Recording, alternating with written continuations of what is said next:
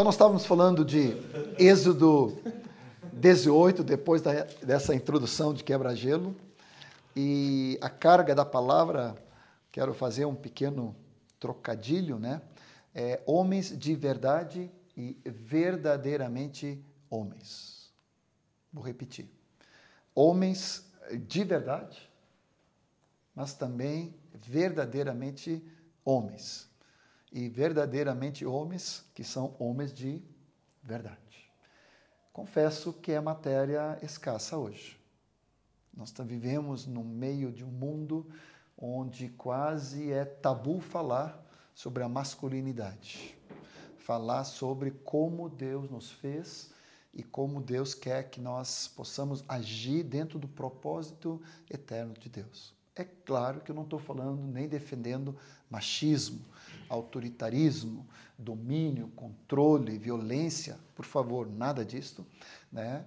Ao mesmo tempo, Deus nos fez homens e mulheres para a glória dele.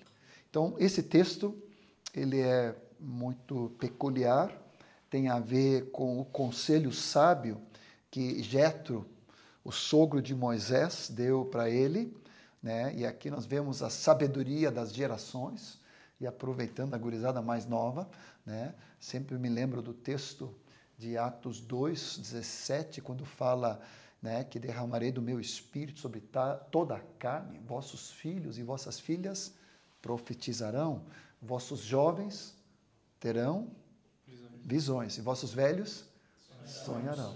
Então fala de três gerações ali. E nós como jovens, né, porque eu ainda continuo tendo só visões. eu não estou conseguindo sonhar muito. Né? E quando o sonho não me lembro, então não é um sonho profético. Né? Tem irmãos perto de nós que têm muitos sonhos, né? e sonhos de Deus, né? mas ainda eu tenho mais visão de Deus, daquilo que Deus quer alcançar, conquistar em cada cidade, em cada bairro, em cada localidade. Mas nós precisamos sempre unir a força, o vigor, a energia, a ousadia, a intrepidez dos jovens, com a experiência, com a maturidade, com a graça, com as cãs brancas né, dos mais velhos. Então, no povo de Deus, nunca há conflito de gerações. Deus quer incluir todos, desde os pequenos, jovens e os da melhor idade. eu acabei de completar, de fazer 60 anos esse ano, em junho, né? mas eu, eu ainda penso que tenho 30, né? então às vezes os guris têm que ir junto para me cuidar um pouco. Né? mas é uma alegria de ver essa parceria que Deus quer trazer sempre no meio da igreja. E esse conselho sabe que então o Jetro, o sogro de Moisés, deu para seu acho que é genro, que fala em português, né? Então, dessa forma, ele diz para Moisés: sem dúvida desfalecerás. Estou lendo Êxodo 18, 18. Tanto tu como este povo que está contigo. Pois isto é pesado demais para ti. Tu só não o podes fazer. Ouve, pois, as minhas palavras, eu te aconselharei, e Deus seja contigo. Representa o povo perante Deus, leva as suas causas a Deus, ensina-lhe os estatutos e as leis, e faz-lhes o saber o caminho em que devem andar e a obra que devem fazer. Procura dentre o povo homens capazes, homens tementes a Deus, homens de verdade, que aborrecem a avareza, põe-nos sobre, põe sobre eles por chefe de mil, de cem, de cinquenta e de dez, para que julguem esse povo em todo o tempo. Toda causa grave trarão a ti, mas toda causa pequena eles mesmos julgarão, e será assim mais fácil para ti, e eles levarão a carga contigo. Se isto fizeres, e se assim Deus te mandar, poderá então suportar, e assim também todo esse povo tornará em paz a seu lugar. Moisés atendeu às palavras de seu sogro, fez tudo quanto lhe dissera e escolheu então Moisés homens capazes de todo Israel os constituiu por cabeça, por chefes, para julgarem o povo em todo tempo, e toda causa grave trouxeram a Moisés, e toda causa simples trouxeram, a, julgaram eles próprios. O princípio de Deus não muda. Por mais que naquele tempo ainda era uma liderança mais singular, diferente do tempo que nós estamos vivendo hoje, né, no Novo Testamento, onde todo o ministério é plural. E eu quero contextualizar essa palavra, e essa palavra, homens de verdade, verdadeiramente homens, claro, para nós, vidas, indivíduos, discípulos do Senhor, para dentro de nossa casa e futura casa, tá? É sério. Vai orando aí, né? Vai orando aí, vai se preparando para que quando a varoa chegar aí, vocês sejam homens de verdade, verdadeiramente homens. Porque é escasso. Então Deus procura hoje também por homens capazes, homens tementes a Deus, incorruptíveis. Claro que quando fala aqui homens de verdade, não é só na masculinidade, é muito mais verdadeiros homens que falam a verdade. Então, não sei se alguém tem uma outra versão de tradução, pode me ajudar. Tá? Homens que amam a verdade. Homens que, amam, homens que amam a verdade e abominam ou odeiam a corrupção. Alguma outra versão? Qual versículo que é? É o versículo 19, 21. 21. Fala, aborreçam a avareza. Aborreçam a avareza. Amém. E serão responsáveis, né? Amém. Fala capazes, tementes a Deus, dignos de confiança. Amém. E inimigos de ganhos honestos. Amém. Se juntarmos tudo, homens capazes, homens dignos de confiança, homens seguros, incorruptíveis, amantes da verdade, tementes a Deus, e eu confesso que eu gosto dessa versão, né? da, aqui Almeida, né? Atualizada, revista atualizada, Homens de Verdade. E daí vem essa impressão também no meu coração, no meu espírito, não somente que amam e amantes da verdade, claro, mas também verdadeiramente homens que vestem as causas, que são seguros no seu chamado diante de de Deus. Então, nessa noite quero repartir contigo, depois os casados, amanhã vamos continuar entrando mais, né? Eu vou confessar que eu vou pegar mais capinando os homens do que as mulheres, né? A Marta não pôde estar junto, então assim eu vou, vou pegando vocês, porque de fato, quando o homem é restaurado, a mulher acompanha. Tá?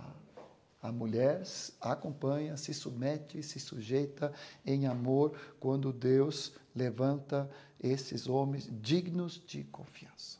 Agora, não somente a nível de indivíduo, não somente a nível de, de casa, de família, mas também pensando na vida do Jota, na liderança, né? e lembrando que já fazem quatro anos, misericórdia, né? dessa restaurar de Deus, né? de resgatar do presbitério e tudo mais, mas nós precisamos que todos vocês que estejam aqui se levantem nessa qualidade para ombrearem diante do Senhor, na obra de Deus. Quero. Aqui, é, a verdade no original aqui é significa firmeza, fidelidade, credibilidade, estabilidade, constância, né? Uh, de bom testemunho, que segue a instrução divina, né? que tem, andam na verdade, conhecimento ético e da palavra de Deus, Aleluia. que amam a doutrina e são verdadeiros. Misericórdia. É muito profundo. É, né? é no Oliver Tree? Oliver Tree. É. Depois vocês podem pegar, né? Tu pode só dar um, uma foto ali e mandar no, no grupo aqui. Então, tudo isso nos dá um, um intuito, assim, um entendimento de homens que são homens de Deus. Que tem um sim, sim e não, não. Que passar disso vem do maligno homens que se disponibilizam e se disponham para ombrear junto. Tá? E se é algo que eu creio que a igreja precisa em toda parte. Campo Grande não é diferente.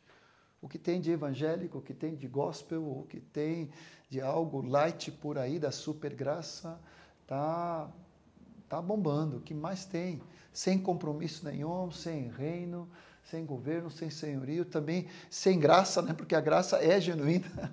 Mateus estava lembrando aqui do texto de 2 Coríntios 13, 13, onde a graça do Senhor Jesus Cristo se manifestou, que é a expressão visível do amor de Deus Pai, para nos conduzir à coinonia, à comunhão do Espírito Santo. Então, Deus é Deus de toda graça, mas não é uma graça barata, não é uma graça libertina, não é uma graça né, que, que permite permanecer no pecado, pelo contrário, é para nos libertar, é o poder de Deus para nos libertar do domínio e da escravidão de todo tipo de pecado, em nome do Senhor.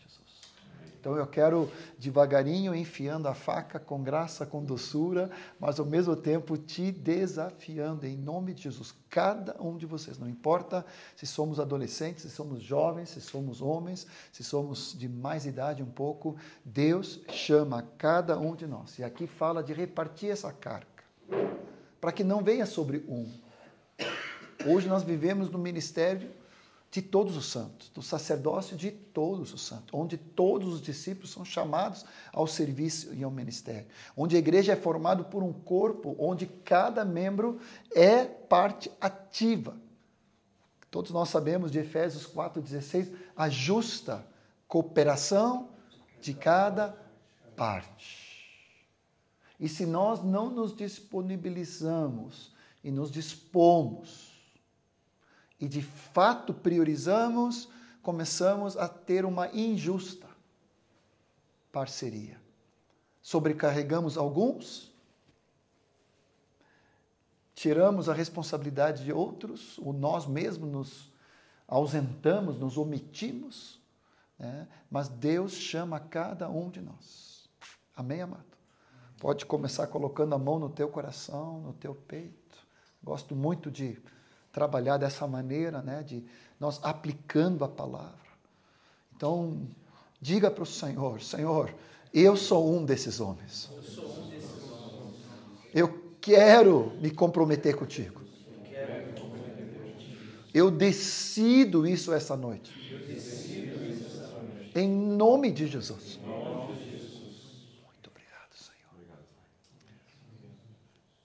Vou dar uma introdução assim, devagarinho, e depois vamos indo para. No final, eu vou trazer sete, sete características, os sete homens né, que Deus quer que nós sejamos para, para dar um desfecho. Mas eu quero introduzir ainda Gênesis 1, 26 a 28, que nós conhecemos de cor e salteado.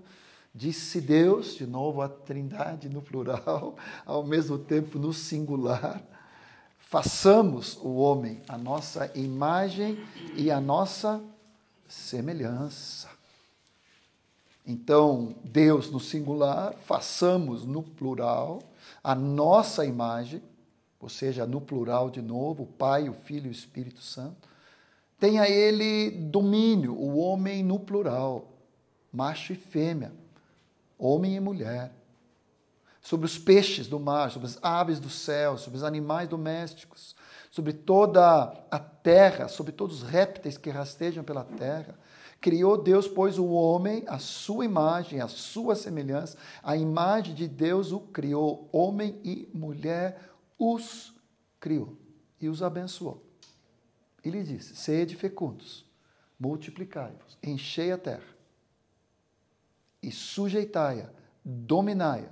De novo repete, sobre peixe do mar, aves do céu e sobre todo animal que rasteja. Essa bênção de Deus, de multiplicação, de domínio, de governo, está intrínseco no nosso DNA de homem.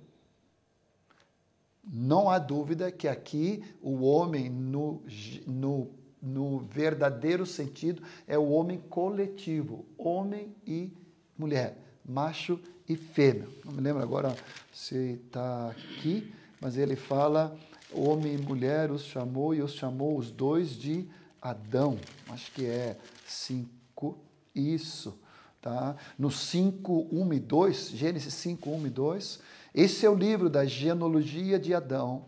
No dia em que Deus criou o homem, a semelhança de Deus o fez. Homem e mulher os criou, os abençoou e lhes chamou de Adão. Certamente você já tinha O visto isso. original é humanidade. É, humanidade. Tá? Esse Adão aí é humanidade. É.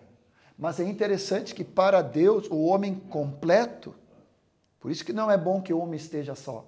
Porque o homem completo, na verdade, de acordo com o propósito eterno de Deus, é o homem e a mulher em unidade diante do Senhor, servindo a Ele. Ao homem macho, ele deu o governo de ser cabeça, de exercer essa liderança que escuta bem, está implícito, que está explícito, que está no teu DNA. E pensa bem, olha bem, tu e eu fomos abençoados para isso. Para exercer diante do Senhor esse governo, liderança, cuidado, serviço, domínio, conquista, multiplicação, fertilidade, avanço. Você está comigo? Estou falando em todos os níveis. E eu sei que quando eu estou falando, tu já está pensando na tua casa, na tua esposa, nos teus filhos, nas finanças, na escola, no teu desenvolvimento, nos teus bens, nos teus serviços. Deus quer a tua prosperidade. E eu não estou falando agora de uma prosperidade teológica, teologia da prosperidade né, desenfreada, americana, importada. Não, não, não, não. Estou falando nada disso. Mas eu estou falando que quando a graça de Deus nos alcança, Deus é um Deus de multiplicação. Deus é um Deus de abundância. Deus é um Deus que não fica estático. Ele está sempre multiplicando. Então, eu não estou errado em, em profetizar. Por sete anos profetizei netos. Agora estão vindo de batelada. Glória a Deus. É isso que Deus quer. Porque Deus não quer que seja interrompido a minha geração. Deus quer que haja muitos filhos.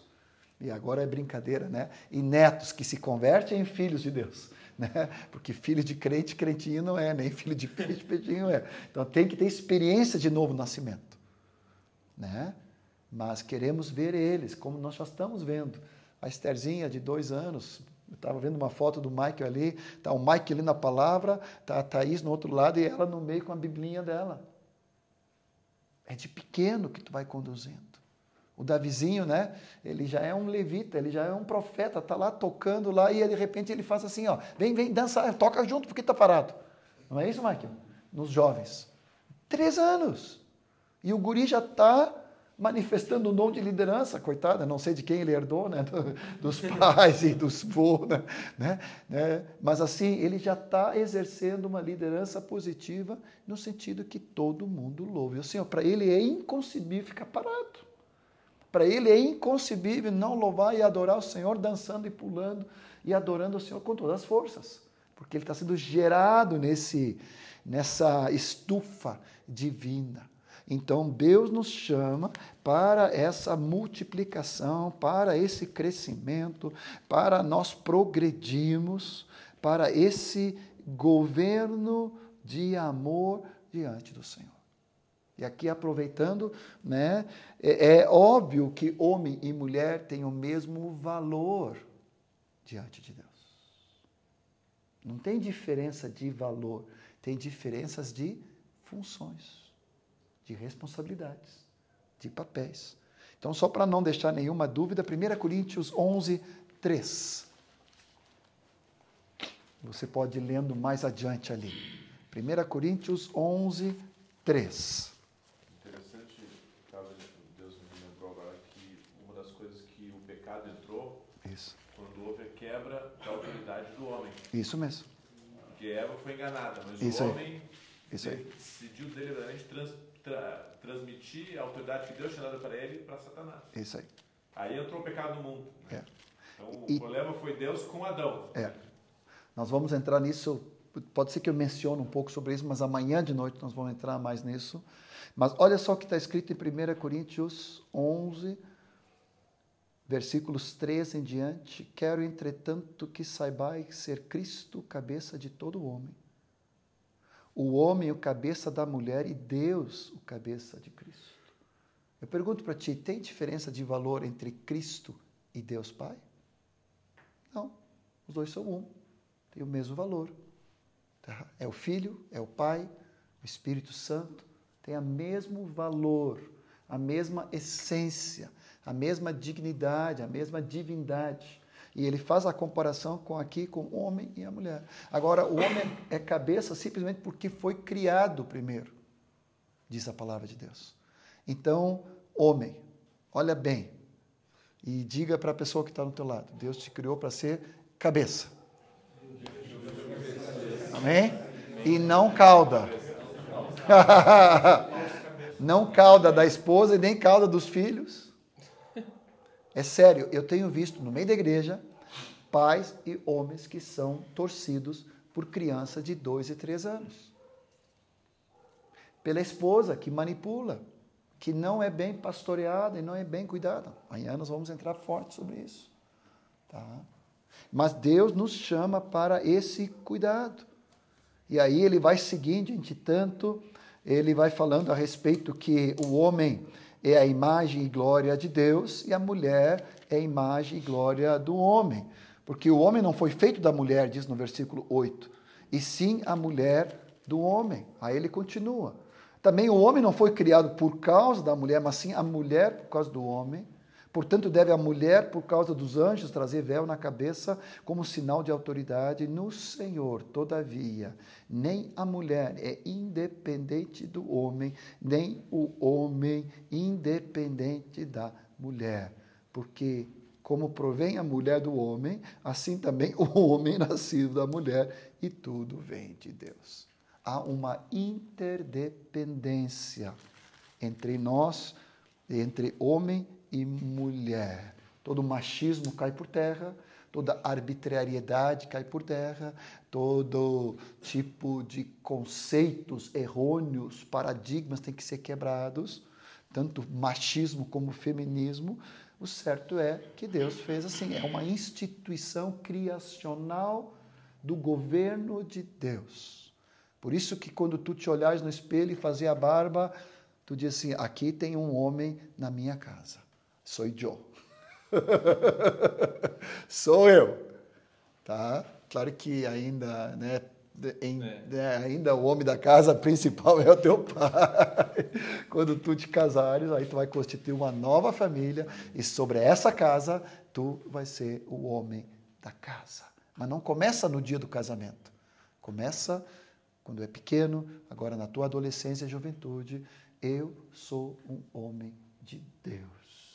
Deus me chamou para ser cabeça no sentido de liderança espiritual, preste bem atenção, em serviço e em amor. Nada de autoritarismo, nada de imposição. Quando nós precisamos reivindicar ou exigir autoridade, porque a autoridade já foi embora. Quando você tem que gritar alto e dizer autoridade sou eu, então já perdeu há muito tempo.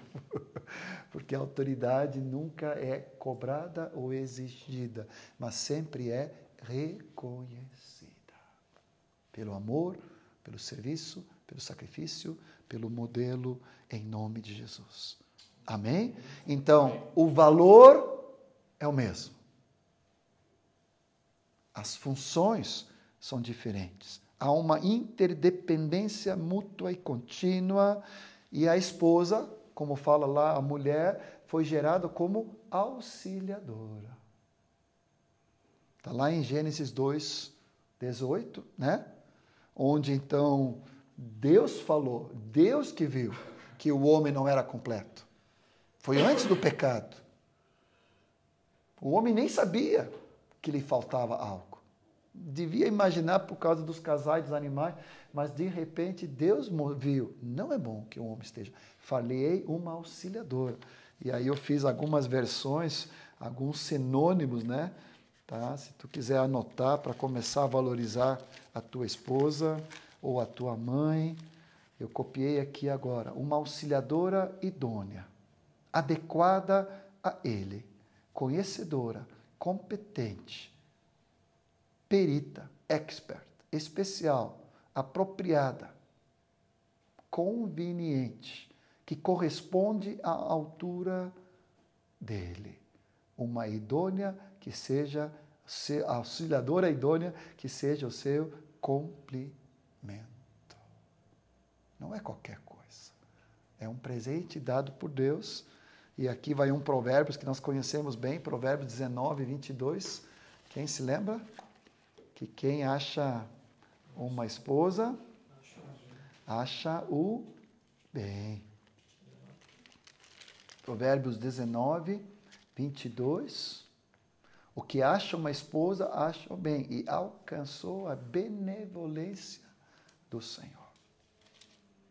Coloquei algumas versões aqui. Encontrar uma mulher é encontrar a felicidade e obter um favor do Yahvé. Um homem que encontra uma esposa encontra algo de muito valor. Recebeu uma prova viva do interesse de Deus por ele. Fala na Bíblia viva. É uma grande bênção do Eterno, mas é o Senhor que dá. Uma mulher sensata, esposa prudente, amorosa, só o Senhor pode dar. Por isso tem que orar muito.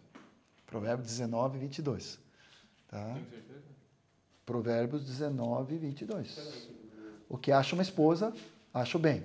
E alcançou a benevolência. É isso? 19, 22? É isso? É minha? Eu acho que tá. Provérbios?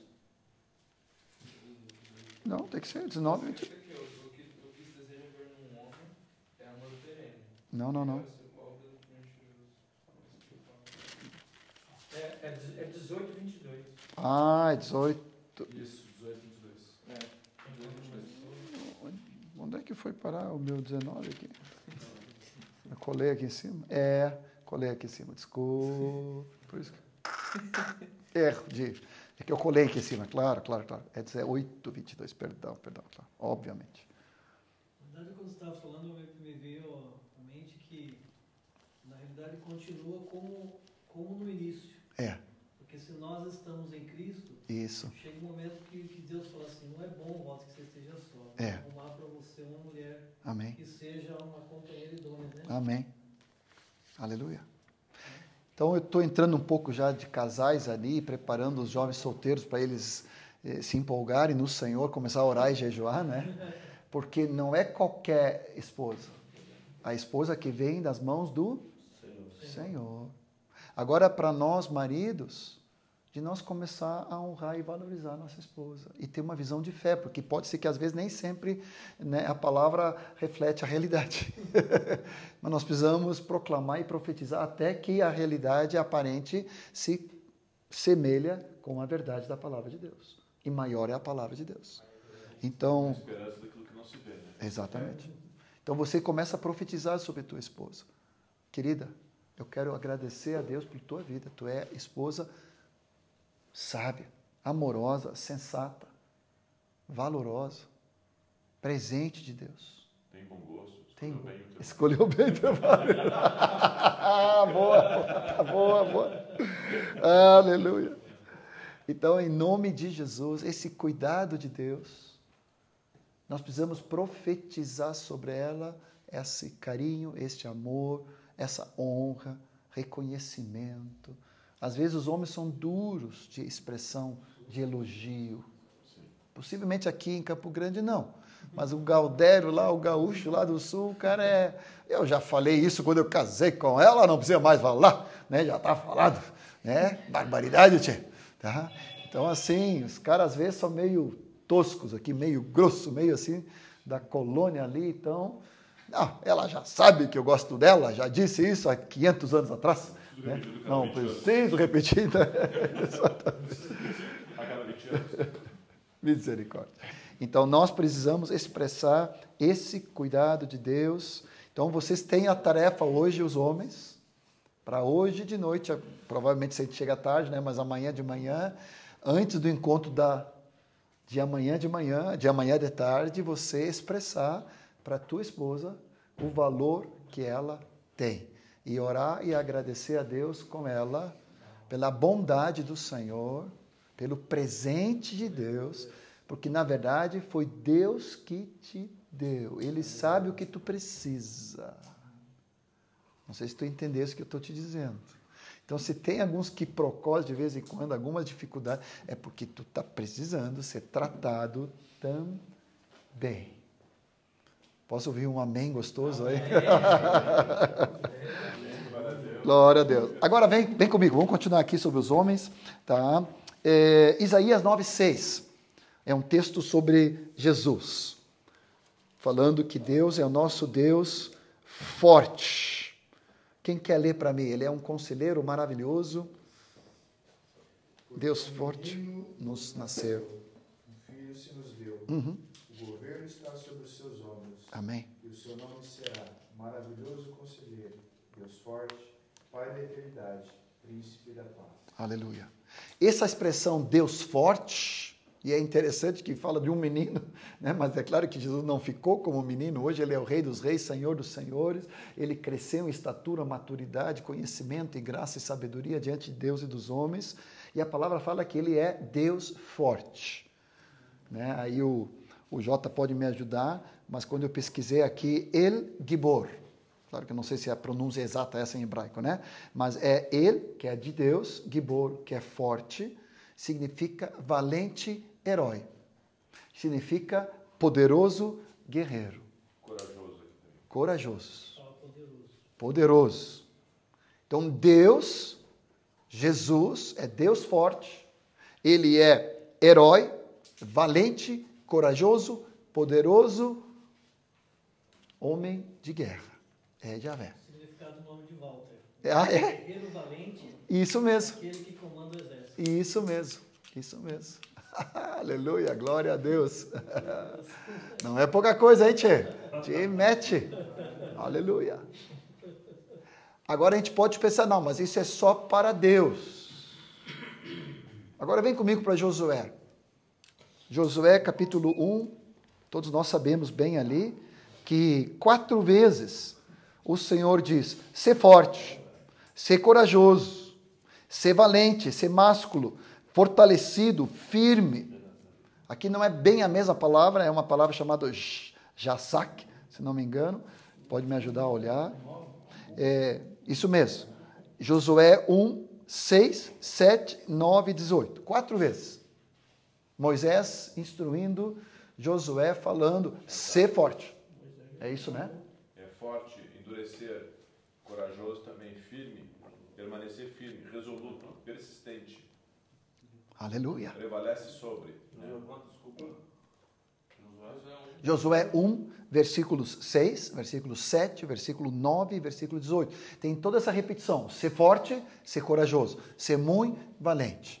Então, nos parece que o que Deus é, mesmo na velha aliança, o Senhor quer perpetuar nos seus valentes, que hoje somos nós, na nova aliança, nós somos os discípulos do Senhor, e depois eu trago esse texto, assim como Cristo é, assim somos nós neste mundo. Então, se Deus é Deus forte, valente, herói, homem poderoso, guerreiro, vitorioso, e ele traz essa mesma palavra, não é a mesma exata palavra, mas é outra palavra com o mesmo sentido, forte, corajoso, firme, endurecido, tá? no sentido de rosto voltado para Jerusalém, pronto para tomar a cruz, valente. valente.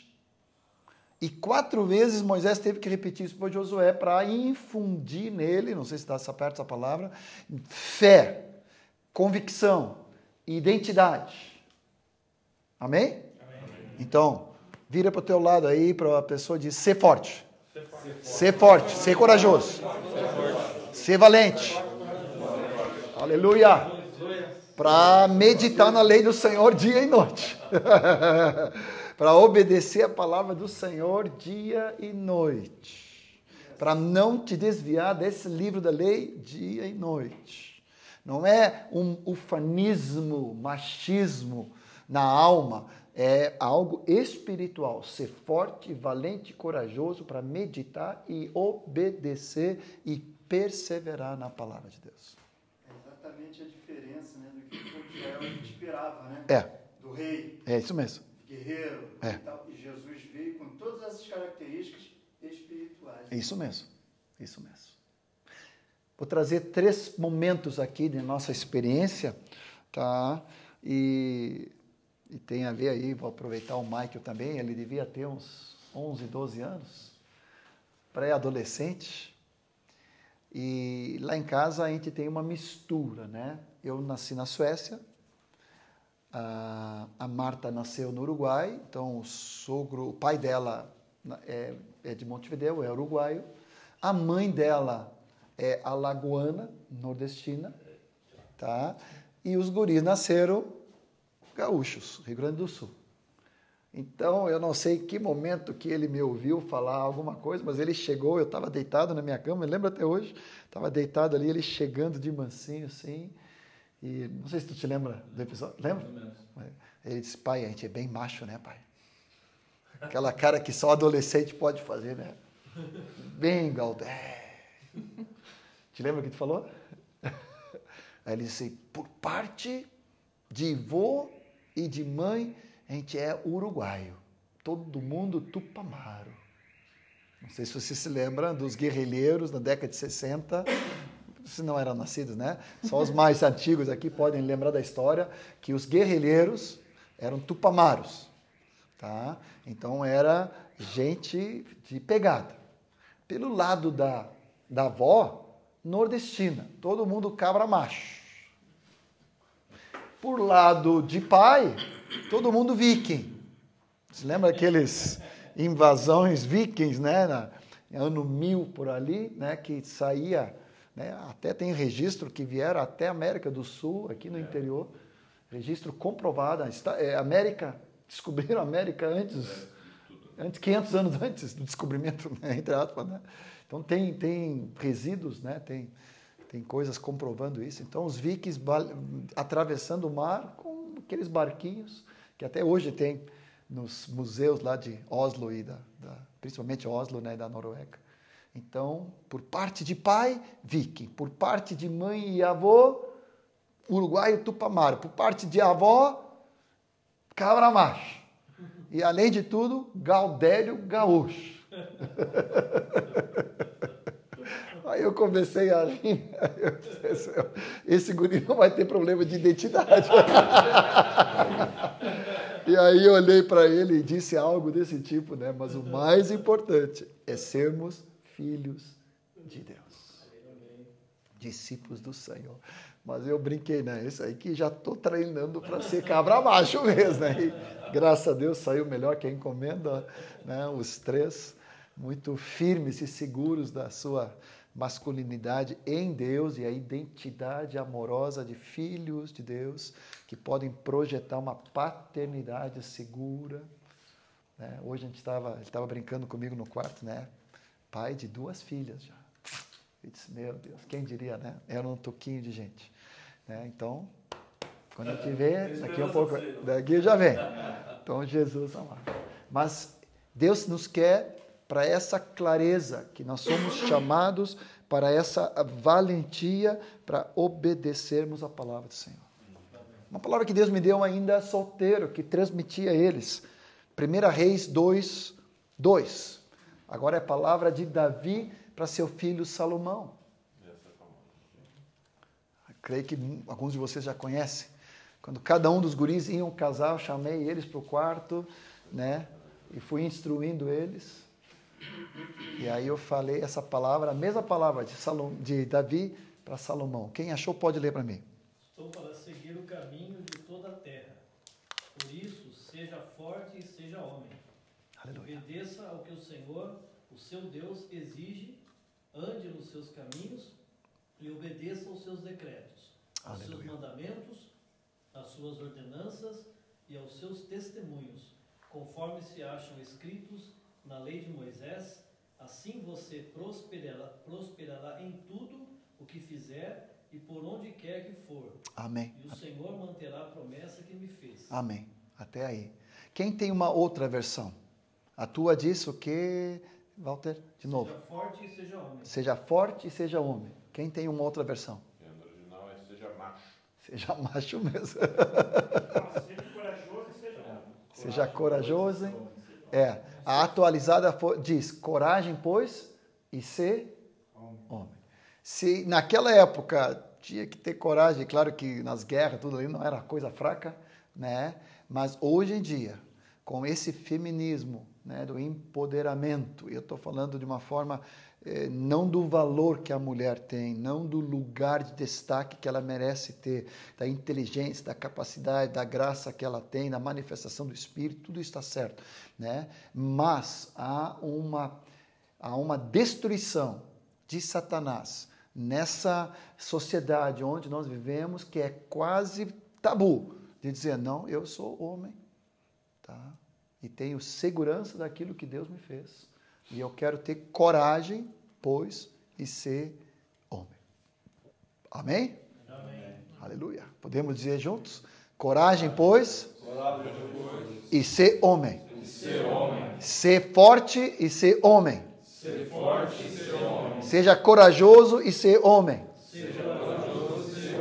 Aleluia. Minha versão fala esforça-te. Esforça-te e ser homem. Amém. Aleluia. Não é qualquer coisa. Nós vamos ver depois, claro que não é qualquer tipo de homem. Eu não estou aqui enchendo a bola de vocês num- na alma. Não, não, por favor. De novo, ele coloca bem claro para obedecer a palavra do Senhor, para meditar nela de dia e de noite, para em tudo se sujeitar, para que possamos ser prósperos em tudo que andarmos, em tudo que fizermos. Em nome de Jesus. Quando eu me casei, meu pai querido, gente- o apelido dele é Godot, né? mas é Gottfriedson, né? E me conhecia bem, sabia da minha força, sabia às vezes da minha impetuosidade de jovem. Casei com 26 anos, né? Tava, tinha acabado de me formar em engenharia química, né? E estava buscando o Senhor para poder casar, conseguir trabalho na Rio Céu. E ali, em poucos meses, marcamos a data. E no dia do meu casamento, meu pai me deu uma palavra que nunca mais esqueci. 1 Coríntios 16, 13 e 14, que eu creio que vai harmonizar bem o que nós estamos lendo aqui. 16, 13 e 14, primeira. Não vou dar o gafe que eu repeti aqui de provérbios, esse aqui está colado, meu post-it em cima aqui, dei uma rateada. Quem lê para mim? Estejam vigilantes, permaneçam fiéis ao Senhor, porte-se como homens de coragem e sejam fortes. E tudo que fizerem, façam com amor. Aleluia. Quem tem outra versão? Esteja vigilante, permaneça firme na fé, sejam corajosos, sejam fortes. Aleluia. Também fala, portai-vos varonilmente. É. Na nova Bíblia Viva em português diz: estejam vigilantes, permaneçam fiéis ao Senhor, portem-se como homens de coragem e sejam fortes. E tudo quanto fizerem, façam com amor. E a NVI também fala dessa firmeza na fé, dessa vigilância, desse sejam homens de coragem, sejam fortes. Aí vem o contraponto. Façam tudo com amor. Vocês estão entendendo o que eu estou falando? Não é o machismo. Não, não, por favor. Me ajudou muito naquela época um livro, eu acho que é da Joyce Landorf, que ela fala com firmeza e com ternura. É um binômio. E eu demorei um pouco para entender. Mas eu entendo esse versículo dessa forma. Com firmeza nas decisões, com amor e ternura nas comunicações. Vou repetir para você. Firmeza nas decisões de ouvir Deus, de escutar o Senhor para a nossa vida, de ter clareza do propósito de Deus, de não abrir mão do que Deus quer nos levar. Não ceder à manipulação, chantagem emocional, né? Às vezes o inimigo usa de uma forma negativa, né? Nossos filhos, nossas esposas, né? amigos, amigas, mas nós precisamos ter certeza. Eu preciso ter clareza, coragem, pois, e ser homem. Eu vou ter a decisão clara diante de Deus. Eu sou discípulo do Senhor. Eu e a minha casa servimos ao Senhor. Agora, ao comunicar isso, eu não preciso gritar, espravejar, bater a mão na mesa, não preciso falar com ira, pelo contrário, eu posso falar com toda doçura, numa voz mansa, firme, tranquilo, que é de grande valor diante de Deus. Vocês estão entendendo? Pois tu me deve essa, hein? Então, preparando vocês aí para o casamento. E olha esses valores aqui. Meu pai me deu, 35 anos atrás, quase. E na hora eu disse, Senhor, não, não me parece sim homem de coragem, né? E tem até esse filme, né? Courageous, né? Em inglês ali, muito legal esse filme.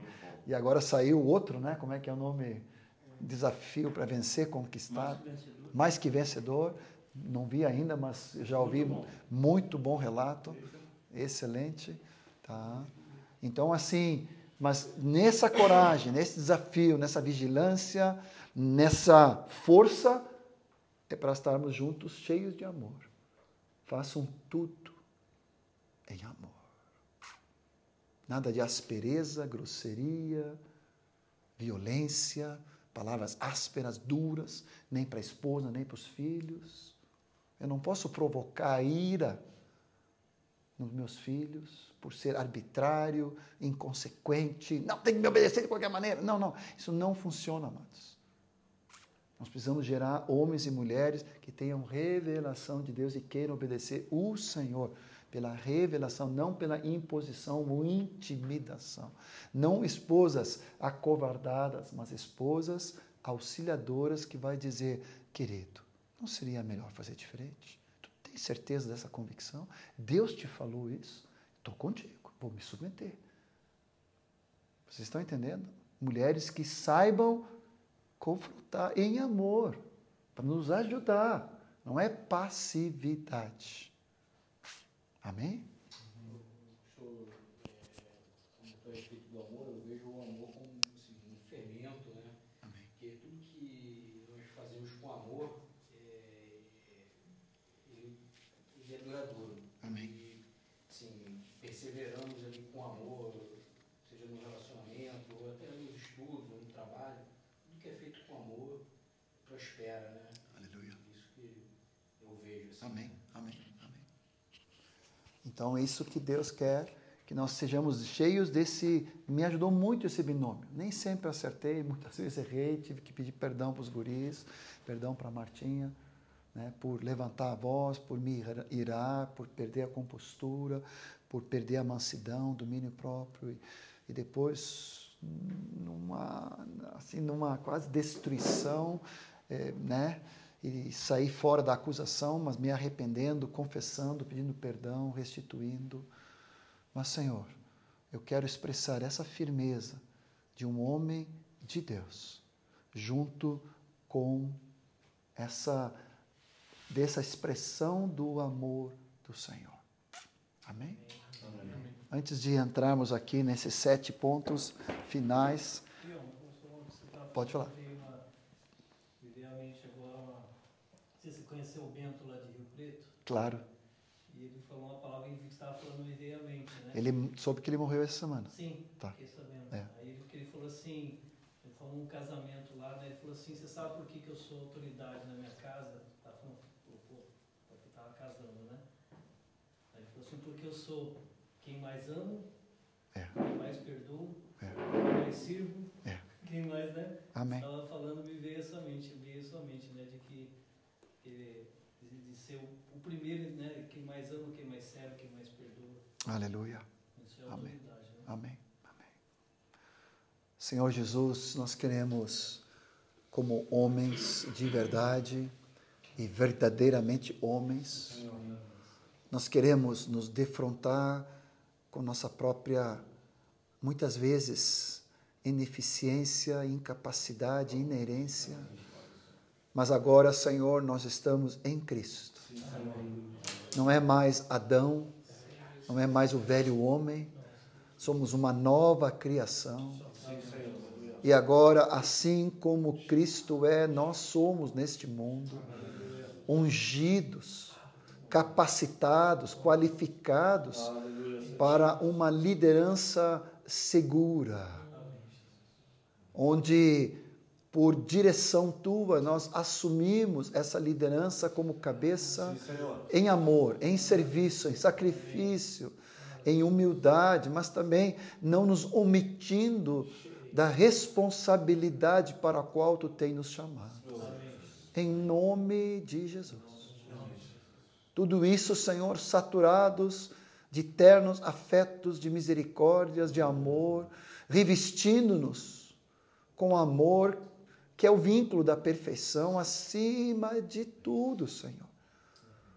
Que possamos, no trato com nossa esposa, com nossos filhos, sermos cheios da tua docilidade, cheios do teu bom perfume, de generosidade, de graça, Senhor. Que nós não sejamos impositivos, nem autoritários, nem controladores, nem de uma forma num, numa, num machismo distorcido, mas sejamos expressar a tua autoridade, Senhor. Tu nunca levantou a tua voz na praça, nunca gritaste, mas a tua palavra era com autoridade. Ao mesmo tempo era cheio de graça e de amor, de tal maneira que quando as pessoas olhavam teus olhos, ficavam convictos do pecado delas, Pai. Em nome de Jesus nos faz homens semelhantes a Ti, cheios da Tua abundante graça, Senhor. Em nome de Jesus. Em nome de Jesus. Em nome de Jesus. Obrigado, Senhor Jesus.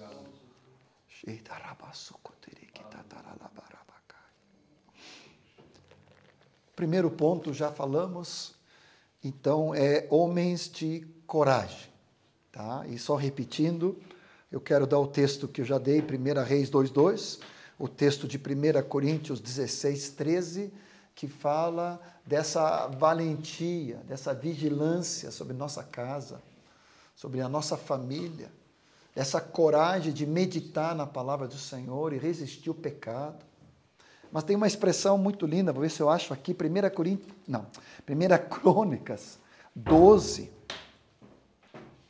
1 Crônicas 12, quando fala dos valentes de Davi, eu gosto muito dessas expressões, fala no versículo 8 dos Gaditas, que passaram-se para Davi a fortaleza no deserto, homens valentes, homens de guerra, para pelejar armados de escudo, lança e o seu rosto era como de leões, e eles eram ligeiros como gazelas sobre os montes. Eu fico apaixonado, mas isso é outro estudo, porque me parece que alguns desses homens que eram os valentes eram da caverna de Adulão, daqueles endividados, amargurados, refugiados, é, né, ressentidos, que se, que se achegaram com Davi. E desses, Deus transformou nos seus valentes. E essa tribo de Gade, a palavra fala que eles tinham uma distinção diferente. Eu não sei como, mas o seu rosto era nobre. Era rosto de leão. E nós sabemos que Jesus é da tribo de leão de Judá ao mesmo tempo que ele é o cordeiro sentado no trono. Me encanta isso, dessa, desse sincronismo, dessa perfeição da palavra, onde já naquele tempo vai se assemelhando homens à semelhança de Cristo, valentes, homens corajosos, prontos para belejar as batalhas da tua casa seja na área financeira, seja na questão do trabalho, seja no pastoreio da tua esposa, seja no discipulado dela e dos teus filhos, seja em discernir os espíritos e os demônios que querem atacar nossa casa, para discernir o que entra no computador, o que entra na televisão, entra nos programas de mídias sociais, no Netflix. Nós precisamos estar vigiando para que nossos filhos, nossa casa, nós próprios, não sejamos impuros. Que meus olhos não contemplam aquilo que para o Senhor não lhe agrada.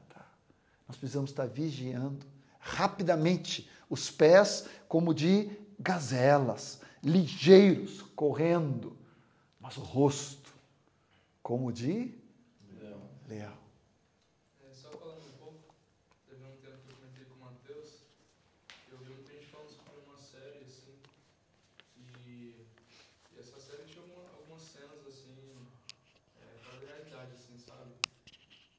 É, e, e, e eram cenas que não condiziam com a palavra de Deus, sabe? Então, até comentei com o Matheus que muitas pessoas que eu conhecia, que elas se diziam cristãs, assistiam essa série. Mas, mas as pessoas eh, eh, tomavam aquela série como sendo algo normal, entendeu? Como as coisas que aconteciam lá, normal. Sim. Sabe? Cenas eh, assim, de sexo explícito, alguma coisa assim, como sendo normal. Ou seja, as pessoas eh, estão sendo levadas de forma sutilmente pelo pecado. Sabe? Então o pecado ele entra através, sei lá, da, dos filmes, através dos jogos, de forma sutil.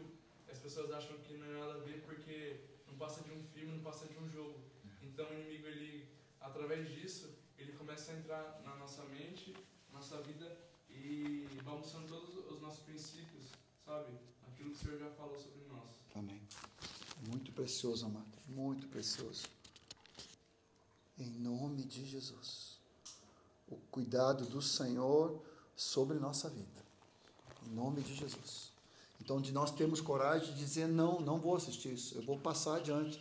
E se essa cena se repetir, depois repetir, então não vale a pena assistir esse seriado.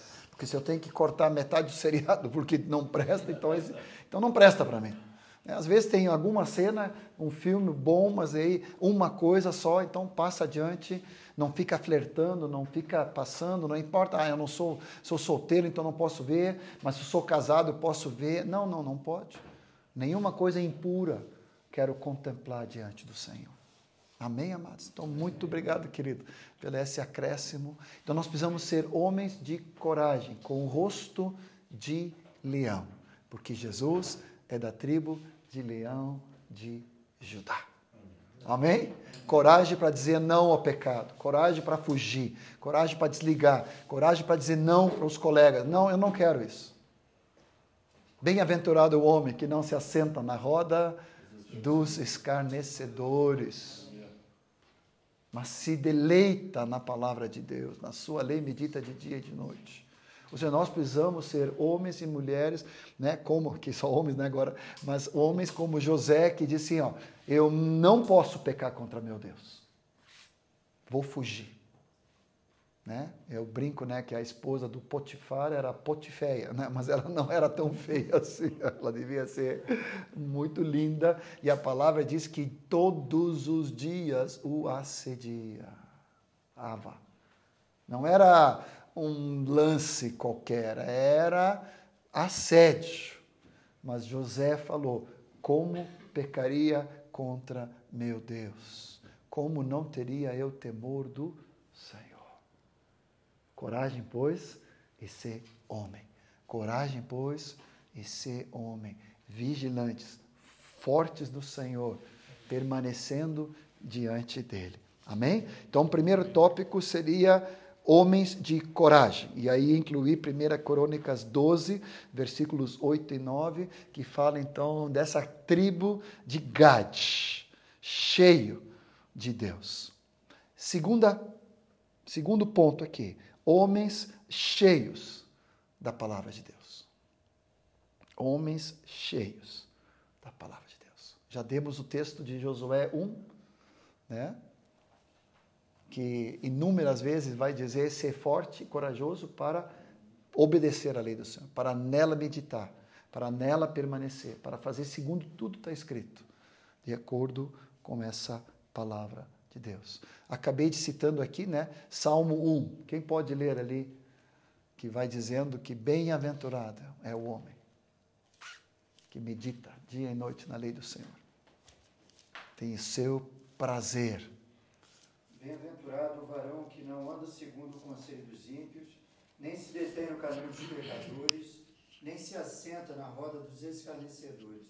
Antes, tem o seu prazer na lei do Senhor, e na sua lei medita de dia e de noite, pois será como uma árvore plantada junto ao, a ribeiros de água, a qual dá o seu fruto na estação própria, e cujas folhas não caem, e tudo quanto fizer prosperará.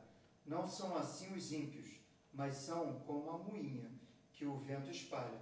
Pelo que os ímpios são, não subsistirão no juízo, e nem os pecadores na congregação dos justos, porque o Senhor conhece o caminho dos justos, mas o caminho dos ímpios perecerá.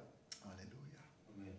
Ou seja, o Senhor quer que nós sejamos homens cheios da palavra dele. Me lembrei, Salmo 119, pode abrir para mim, de que maneira poderá guardar o jovem puro o seu caminho?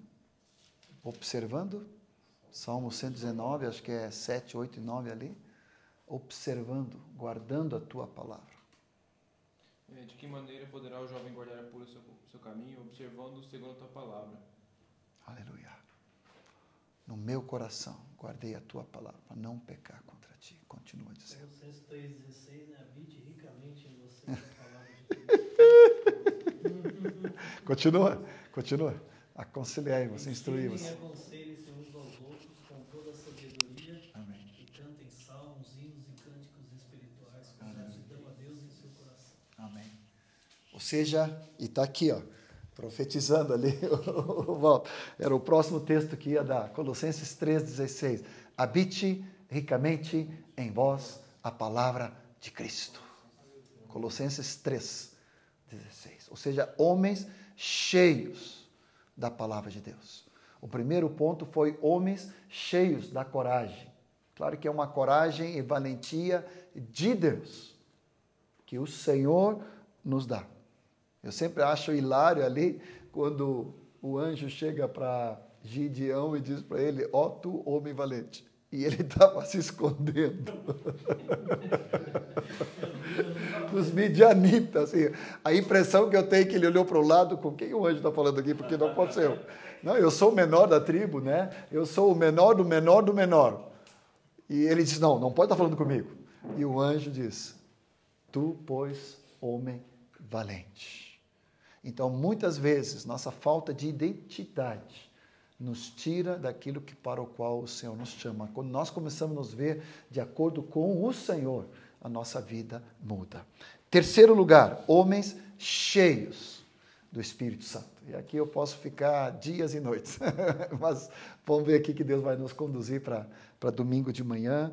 Mas podemos pegar um texto, Atos 6, quando aqueles primeiros diáconos foram escolhidos, eu chamo eles de diáconos jurássicos, né? Os primeiros foram separados ali pelos apóstolos e pela congregação. Atos 6, acho que é versículo 3, 4. Escolhei, pois, dentre vós homens que diz? de bom testemunho, cheios do Espírito Santo. Não diz isso? E de sabedoria versículo 13 em diante, homens cheios do Espírito Santo. Queremos governar bem a casa, queremos pastorear bem a nossa casa, a nossa família, a igreja na casa, queremos cuidar bem dos discípulos que estão se achegando, queremos crescer diante do Senhor. É imperativo, sine qua non, né? ou seja, imprescindível que sejamos homens cheios do Espírito Santo todos os dias. Acabei de ministrar essa palavra de novo em Brasília, é, inspirado pela palavra do Victor Rodrigues, lá de Rosário, né, Argentina, onde ele fala que o que era uma promessa se cumpriu no dia do Pentecoste. E agora é um mandamento. Sede continuamente cheios do Espírito Santo de Deus. Efésios 5, 18. Ou seja, a palavra de Deus fala que é um mandamento, é imperativo. Se eu desobedeço ao mandamento do Senhor, eu estou em desobediência, e desobediência é pecado.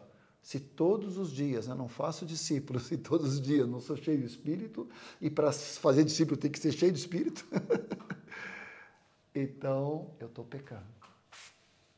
Nós precisamos ser homens cheios do Espírito Santo de Deus. Atos 13, 52 fala que eles transbordavam do Espírito Santo. Não é somente algo light, não é um pouquinho de vez em quando, é um transbordar de Deus. E a palavra de novo de Efésios 5:18 fala que é todos os dias, é presente. É imperativo, mas é presente. E é na voz passiva onde eu me deixo ser cheio pelo Espírito Santo de Deus que em mim habita. Eu não me auto-encho, porque daí vou me encher de carne, mas eu sou cheio do Espírito Santo, falando entre nós, com salmos, hinos e cânticos espirituais, entoando e louvando de coração, Senhor, sendo agradecidos por Ele, sendo submissos uns aos outros, amando a nossa esposa, as mulheres sendo submissas aos seus maridos, filhos aos pais, e ali aos os empregados, os patrões, né? tudo vai tendo, sendo essa vida cheia do Espírito Santo. Amém? Então nós já temos homens de coragem, nós já temos cheios da palavra e cheios do Espírito Santo. Nesse mesmo texto, fala que Estevão, Atos 6, dá uma continuidade ali. Qual é o versículo? 5, 6, 7. Fala que Estevão era cheio do Espírito Santo e de fé e de graça. 6, 8. Então nós também precisamos ser homens cheios de fé, como Josué e Caleb, que não ficaram murmurando no deserto, intimidados para entrar na terra prometida diante dos gigantes. Você tem gigantes na tua vida? Tem. Pode ser limitações, pode ser enfermidades, pode ser dificuldades de trabalho, financeiro, pode ser problemas interiores, mas o Senhor diz: homens cheios de fé. Amém, amados? Amém. De conquista, de valentia, de novo. Que tem convicção das coisas, das promessas do Senhor e já vive nessa convicção que o Senhor, Ele é poderoso para confirmar o depósito na minha vida. Aquele que começou a boa obra, Ele há de completá-la. Fiel é Ele que me chamou, Ele também completará. Eu sei em quem eu tenho crido e Ele é poderoso. Concorda, amados? Amém. Eu creio que se é algo que agride Deus, é homens incrédulos, mesquinhos, é, atrofiados, intimidados. O Senhor já falou para os discípulos: oh, por que são homens de tão pequena fé? E cada vez, se tu lê os evangelhos, tu vai descobrir, ele se admirava quando ele via grande fé. Agradável. Nem em Israel encontrei uma fé que nem essa. Basta uma palavra, mestre, não precisa nem ir lá. Porque eu também sou homem debaixo de autoridade. E também sou homem de autoridade. Quando eu digo vai um soldado, ele vai. Para aquele centurião com seu servo doente, basta uma palavra, Senhor, e meu servo será curado. E o Senhor diz: Uau! Isso era um soldado romano. E o Senhor se admirou. Que não conhecia Jesus. Que não. Agora, todos aqueles religiosos, cheios de incredulidade, religiosidade, mas o Senhor nos chama para ser homens de fé. O Senhor é poderoso para me dar vitória sobre qualquer tipo de pecado. O Senhor já venceu na cruz de Gólgota. Tudo está consumado através da obra redentora de Cristo Jesus. E agora eu me aproprio dessa verdade, eu vivo, porque o Senhor já me colocou nas regiões celestes com Ele. Amém, amados? Homens cheios de fé. Então eu dei para vocês aí Atos 6, 8. Quinto lugar, homens cheios de graça. Poderíamos ter colocado o mesmo texto, Atos 6, mas abre para mim Atos 11, 24. Só para acrescentar mais um, vai falar de Barnabé, homem bom e piedoso, cheio de temor e fé, já dizia o cântico. O que, que ele vai dizer depois, no versículo 24? 24. Ele era homem Porque era homem bom, cheio do Espírito Santo e de fé. E muita gente se uniu ao Senhor. Aleluia. Atos, 6, 8, não, 11, 24. 11, 24. Cheio de graça, cheio de fé. Então, é, é, então ali é um texto que confirma o, o quarto ponto, que é cheio de fé. Mas olha só, ele era filho da consolação. Nós conhecemos a história, né? Barnabé, natural de Chipre. Aí ele começou a ser chamado. A quem era o Barnabé? Ah, era o Barnabé, filho da consolação. A mesma palavra do Espírito Santo Consolador, Paráclito. Cheio do Espírito Santo, cheio de fé, cheio de graça, cheio de bondade, cheio de misericórdia. Amém? Amém. Aleluia. E voltando para Atos 6, eu acho que agora me ajuda ali, se é o 8 ou 9, ele vai falar que Estevão cheio de graça. E muitos milagres e de poder e prodígios eram feitos através cheio de graça e do poder. E do poder de Deus. Então, somos homens cheios do Espírito Santo e de poder, somos homens cheios de fé, em quarto lugar, somos, em quinto lugar, cheios de graça. E aí, claro que entra homem bom, generoso, ele viu a graça de Deus entre os homens, Atos 11 também vai falando sobre isso. E nós temos um coração cheio de Deus. Como é que é? A definição sobre graça. Gracioso, benevolência, bondade, bem-estar, é, algo agradável. Por isso que fala que ele era bom, compassivo, misericordioso, expressão da graça e da misericórdia do Senhor. Amém? Que expressa essa doçura. A palavra fala no Salmo que extravassou nos seus lábios a graça. João 1, 1 fala a respeito que da sua graça e da sua plenitude temos recebido graça sobre graça. Ou seja, Deus quer que nós sejamos homens cheios de graça e de verdade. Eles viram Jesus assim. Né? Eles viram Jesus. E nós temos recebido da sua plenitude. Por isso nós precisamos crescer de graça sobre graça. Eu já vi muita gente com um tal de evangelho do reino que se torna um evangelho do reino, cheio de legalismos, que perderam a graça, perderam a misericórdia, perderam a bondade, a compaixão, a misericórdia de Deus. Nós precisamos ser homens que tocam assim, sai graça, sai óleo, sai unção, cheio de fé, cheio do Espírito Santo, cheio da palavra de Deus. E besuntado. Boa. Em nome de Jesus. Pastel de feira. É, não, não acredito. Jesus. Óleo. Isso aí. Cheios de óleo. Amém. Frito em pouca banha, né? Oh, Jesus. Vazio, pouquinha carne, É. Isso aí. Bastante rodoviária. Amém, amém, amém. Uma das coisas, João, que Deus, uma vez meditando sobre o que o pecado fez com o homem, né? É, Deus sempre foi um Deus de buscar comunhão e buscar intimidade com Ele. Amém. E essa intimidade que Deus queria que o homem tivesse desde o princípio gerava frutos. Amém. E dos frutos dessa intimidade, o prazer. O que, que o homem fez com o homem corrompido? Ele inverteu essa ordem. Ele quer o prazer sem intimidade e sem se preocupar com os frutos. Isso, se você levar para os relacionamentos, até no casamento, o homem quer o prazer, né? mas ele não quer intimidade e nem quer arcar com os frutos. Mas a relação que Deus tem para nós, o homem criado à sua imagem e semelhança, é que a intimidade seja o que nos move, a intimidade com o Pai, e isso vai gerar frutos com a identidade dele, e esses frutos serão o nosso prazer. Aleluia. Então, esse é o, é o princípio que Deus tem relevado o homem a entender. Né? Amém. Que quanto mais nos aproximamos dele, mais somos transformados, e isso gera frutos, né? a bondade, a coragem, a graça, a misericórdia, o amor, e esses frutos vai gerar o nosso prazer. né? E não vai só limitar nós, todos que estiverem ao nosso redor vão usufruir desse, desse fruto, né? prazer. Então, o homem corrompido ele acabou transformando algo que era originalmente intimidade num, num sentimento egoísta, né? centrado nele mesmo. Quero ir concluindo, porque o horário está avançado, mas pois queremos orar um pouco mais.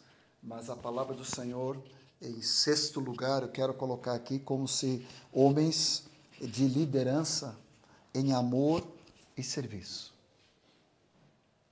Pensando em nós mesmos, na nossa casa, mesmo como solteiros, servindo aos pais e os irmãos, depois como casados, servindo nossa esposa e filhos, servindo a igreja, mas voltado mais ainda nesse primeiro, nesse sexto ponto, homens de liderança em amor e serviço. Podemos colocar ali Efésios 5, né? tem cinco verbos ali que o marido ama, se entrega, sacrifica, lava, ministra com a palavra. Telmo sempre ministra para nós lá em Porto Alegre esse pastorear do marido com a esposa, lavagem pela palavra, né? se sacrificando, se entregando, se doando, amando. Amor é doação, amor é sacrifício, amor é entrega, amor é dar prioridade para os outros antes de nós mesmos. Nada desse comodismo e prazer que hoje as pessoas vivem só para si. Mas em nome de Jesus, seja quebrado isso no meio da igreja. A igreja não pode viver num autoconsumo voltado para seu prazer, mas nós não vivemos mais para nós mesmos. Vivemos para o Senhor e para o seu propósito e para os outros. Então, Efésios 5 vai dizer com muita força isso. Tá? Mais um texto que sempre me toca, 1 Timóteo 3, quando fala que na liderança espiritual começa em casa e que o homem deve cuidar bem da casa para depois governar a igreja de, de Deus. Não disse isso em 1 Timóteo 3? Qual é o versículo? 3, 2. Tá? Ele fala ali sermos irrepreensíveis, mas pouco mais adiante. 4, ele vai dizer. bem a própria casa. Que, que cuida bem, que governe bem a sua casa, para depois é, cuidar da igreja de Deus. Então, esse governar e cuidar, é interessante que essa palavra cuidar só aparece outra vez no bom samaritano. Eu nunca tinha pensado nisso. Fui olhar através de um conselho do Moacir lá de Porto Alegre, que daí ele saltou para isso, que o cuidado que fala aqui é o bom samaritano recolhendo né, aquele homem jogado à beira da estrada, lavando suas feridas, trazendo ele para a hospedagem, pagando a conta, limpando, lavando, untando com óleo. Ou seja, a nossa liderança espiritual, ela é com amor, serviço e sacrifício. Amém? Proesteme, Isso. protetor, guardião, Amém. dar atenção, preocupar, preocupações honestas, ocupação com coisas honestas, Amém. superintender, né, presidir. Amém. Então, isso é a palavra governo. Governo. É. E aí, o cuidado fala dessa mesma expressão do cuidado do bom samaritano, que nós devemos cuidar a igreja dessa forma, mas também, claro, governar cuidando a igreja na nossa casa. Eu, Interessante você falando, Ion, tá. do samaritano, ele, ele, ele promoveu um bem-estar, Uhum. porque ele pagou, É. ele colocou ele num, num lugar de segurança, de conforto, o cuidado. É verdade. Né? É verdade, também. é verdade. Então quero concluir como sétimo, homens com liderança espiritual, pensando mais a nível de igreja, e aí nós conhecemos o texto de Josué 24, que nós podemos expressar junto, acho que é versículo 14, né? Eu e a minha casa serviremos ao Senhor. É isso, versículo 14, versículo 13, 15, acho que é 14, né? Pode entrar também em Romanos 12, 8, né, que fala que se, se exercer liderança, que o exerça com zelo. É isso aí. Amém. Amém. E sendo fervorosos de espírito. Josué o quê? Josué 24, conhecemos bem, né? 24, 14. Eu, eu, entretanto, vós escolheis aqui deuses sirvais. Eu e a minha casa serviremos ao Senhor. Firmeza. Firmeza. E aí nós precisamos pastorear nossa esposa para que ela nos acompanhe nessa direção. Mas aí é assunto para amanhã de tarde, para os casados. Mas podemos repetir isso com fé. Eu e a minha casa serviremos ao Senhor. Vocês que são solteiros podem dizer: eu e a minha futura casa, com a minha futura esposa, com meus futuros filhos, serviremos ao Senhor. Amém? Então vamos mais uma vez. Eu e a minha casa serviremos ao Senhor. Aleluia. Vamos nos colocar em pé, vamos dar as mãos e vamos orar juntos, em nome de Jesus.